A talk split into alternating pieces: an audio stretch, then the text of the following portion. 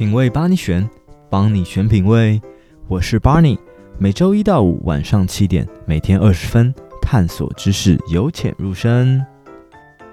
年底将至，新的一年即将到来，是时候检视一下你的职涯规划了。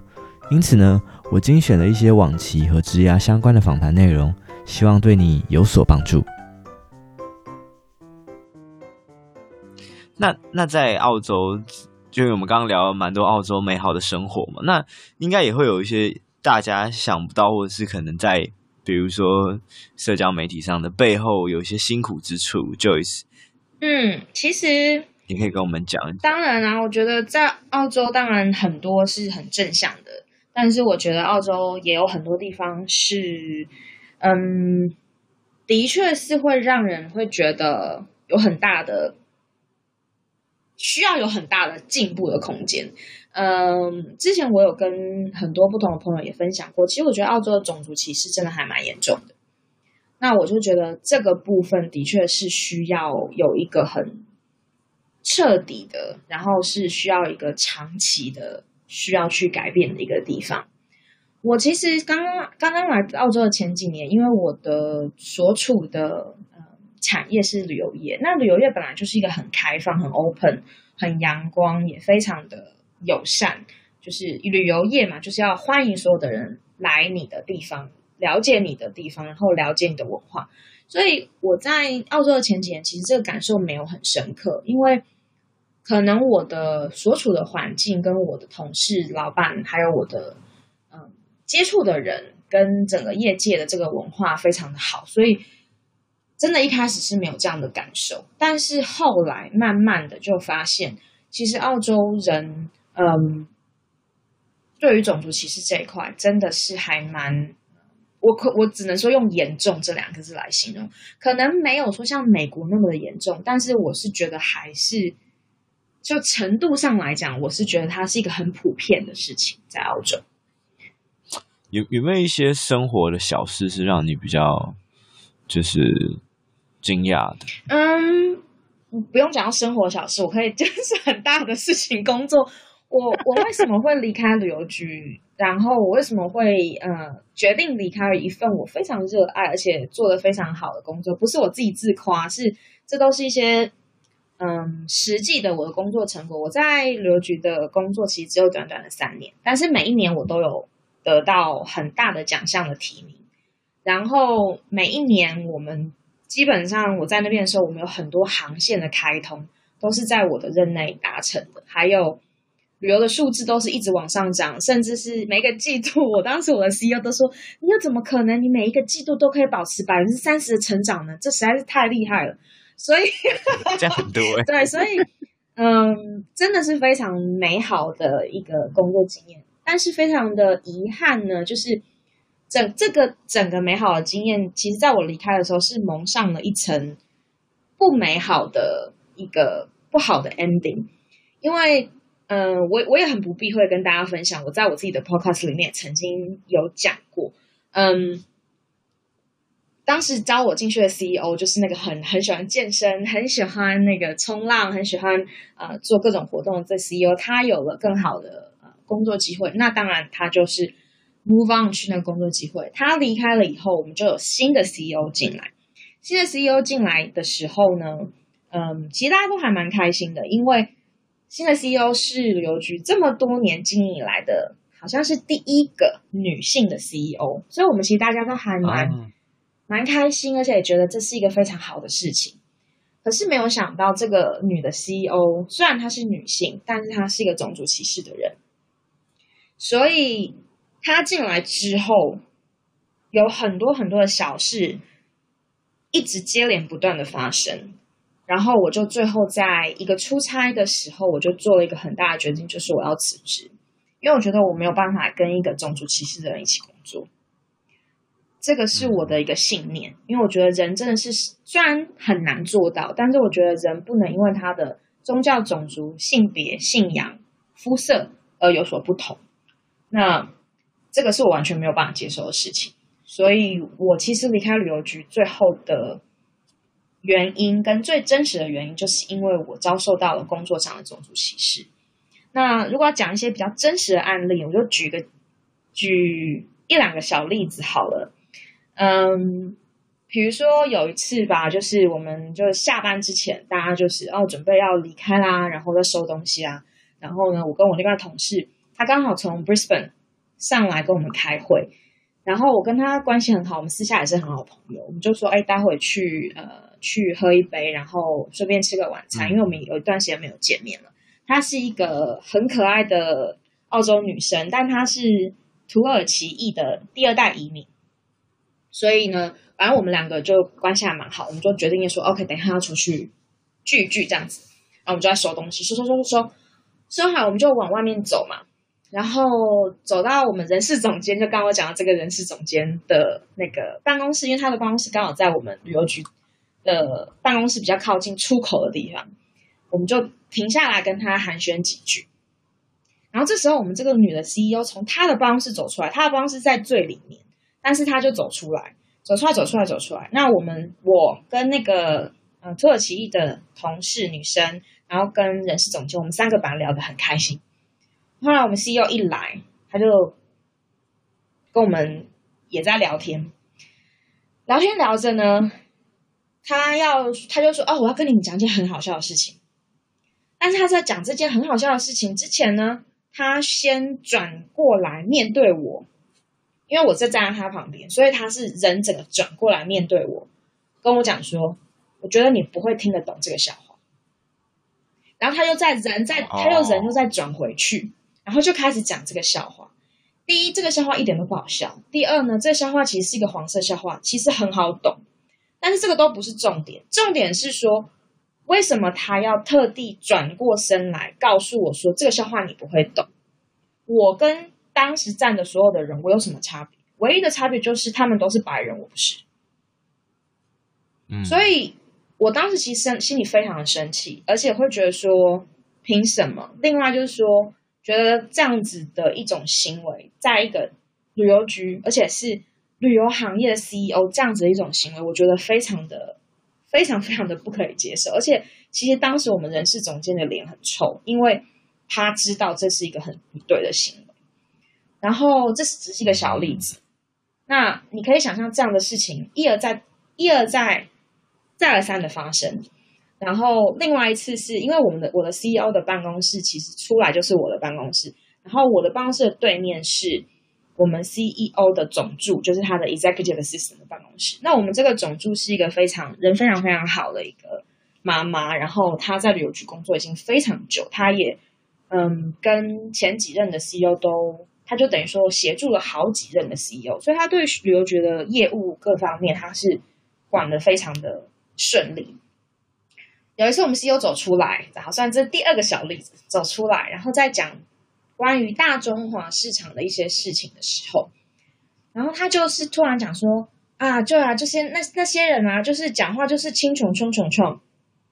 后来他就是转哦，这个很严重，对，这非常严重，对不对？然后他后来后来我们的这个总助都已经受不了，他说，嗯，他就叫这个 CEO 的名字，他就说谁谁谁，哎，你这样讲。不太 appropriate 吧，然后后来他就转过来，因为他知道我在旁边，他就转过来跟我讲说：“哦，Joyce 不会 care 的，就是这只是我举的两个很小的例子，那还有很多其他的例子，我甚至是还有他写给我的邮件，有他的签名的，写了一些关于大中华市场，关于某个族群，我就讲说就是华人的族群，非常针对性的一些种族歧视的言论。”我所以就是这些所有的事情的总和下来，我真的是没有办法接受，而且我当时是考虑过要寻求法律途径，因为我觉得这样子的人完全不适合，也不配坐在这样子一个职位上面。那 anyway，这个事情就这样结束了，然后我也离开了那边，后来我也有了更好的发展，但是因为这样子的一个事情，我才发现其实澳洲。后来我才慢慢慢慢发现，然后我也跟很多的身旁的，不管是朋友也好，同事也好，还是说其他的一些就是合作伙伴也好，等等等，聊过这些事情。我后来才发现说，其实原来在澳洲种族歧视的事情屡见不鲜，而且应该这么讲吧，这个是一个不成文的调查，我不能告诉你说我送了多少份调查出出去，百分之多少的人遭受过种族歧视，我没有办法给你这样的数据。但是我可以告诉你的是，我身旁的人只要是有色人种，包括澳洲的原住民，包括了可能是非洲裔的人，包括他可能是西班牙裔的人，包括他是华人或是东南亚的人，只要他是有色人种，我们的不成文的私下的这样子的交流是百分之百，每一个人大大小小、多多少少都有遇到种族歧视的事情。所以另外一个方式来讲，就是说，我觉得澳洲的种族歧视是非常严重，而且是一个非常需要大家去正视跟改善的地方。那可能有的人会告诉我说：“哎，那 Joyce，你是不是想得太严重啦？或者是说你是不是太敏感啦？或者是说，嗯、你还是要看到很多澳洲美好的一面呢、啊？”我觉得他们讲的都没有错，而且其实我非常热爱澳洲，我嫁了一个澳洲人。那当然这边有非常非常好的人，非常非常好的风土人情。可是我觉得你不可以把所有的好去 cancel 掉你一个不好的事情。我觉得是。这是分开的，你要去，这是完全两个概念，完全两件事情。好的东西它依然会好，并不会因为其他的不好，我们就把所有的好抹杀掉。可是不好的地方，我们需要去正视它。嗯，那那你觉得后来换到一个比较偏学术界的领域，这样的情况是有改善的吗？嗯，我觉得整体来说是改善，其实很大，因为在学术的领域里面，嗯，因为学术自由的追求，还有因为学校里面本身你就有很多很多的国际学生，还有在学校里面，对你的整个学校的宗旨跟你创立的一些 guideline，就是你的一些大纲里面，都有很明文的去规定说你是不可以有任何的 discrimination，这包括了宗教、种族、性别、性取向跟。各方面，你是性别是不可以有的，所以在于学术的环境里面，我的确感受，而且其实坎培拉是一个比较文化多元的地方，这里有真的是来自全世界各地的人，所有的大使馆也都在这边，然后这里的人口的组成，就是民族上啊，就是文化上的组成本来就是更多元，所以我觉得在比较学术的环境下，至少。到目前为止，我的经历都是非常，就种族歧视这方面的话，是完全是没有遇见过的，所以这是一个很好的一个改善。那我也觉得我的选择是对的，然后我也很 appreciate，很很希望这样子的环境呢，可以感染到其他的公司跟企业这样子。嗯，我觉得这可能就是他们。社会或是教育制度上根本性需要去呃花时间去改善的问题吧，因为就以刚刚你那个 CEO 的经验来讲，他可能会觉得这只是一个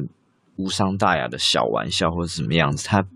并不会意识到这个问题的严重性。有可能，那嗯，我跟我很多的朋友们也都会聊过不同，就是关于种族歧视的不同的面向，那。我们当然会觉得说，有的时候有些人他是叫他不是种族歧视，他是 ignorance，就是他是无知，意思就是说他不了解，所以他会讲一些听起来很蠢、很白目的话。那他，但是他本质上来讲，他并不是坏的，就是他不是说故意因为你是这个种族的人，所以他才讲这些话，而是因为他就是一个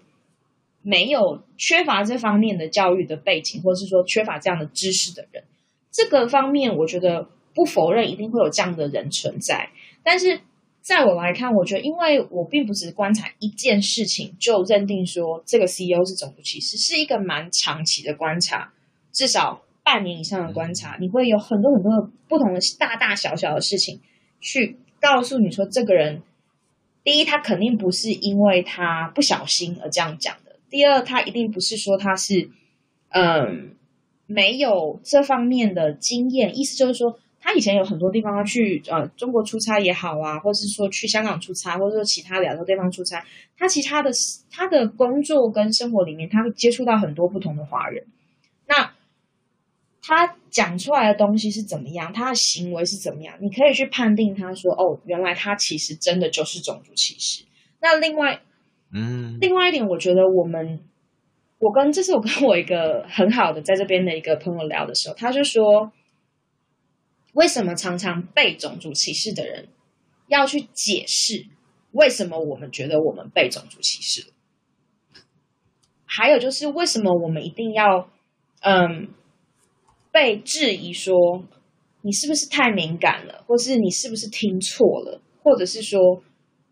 呃对方或许没有这个意思？为什么我们其实一定的程度来讲，我们是被害者？为什么被害者要先去反省自己？而且，其实我们被歧视的原因是因为我们的种族，那没有什么好反省的啊。我天生下来就是这样啊，这个是没有必要去反省的。那其实要反省、要去矫正的是种族歧视的人，而不是被种族歧视的人。后来我跟他聊过这个东西，我觉得他讲的非常的有道理。为什么这个社会永远在检讨被害者呢？其实种族歧视也是一样，这些被歧视的人，他其实是。一定程度上他是被害者，对不对？那可能他没有受到身体上的伤害，可是他有受到心理的伤害，或是他有对于他的工作生活有影响，这些都是伤害。可是为什么我们永远在检讨被害者，不是应该要去检讨加害者吗？所以我就我觉得这是一个很有意思的一个讨论，这样子。嗯，就可能不止种族的问题吧，是种族可能只是。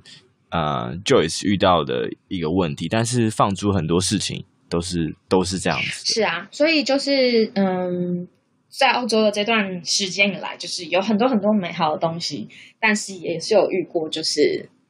不怎么美好的东西。嗯，可以可以理解。好，那我们继续再聊聊一点美好的东西。如果你喜欢今天的内容，欢迎追踪订阅，在苹果 Podcast 五星评论，让我们一起养成品味，面对人生更加从容应对。拜拜。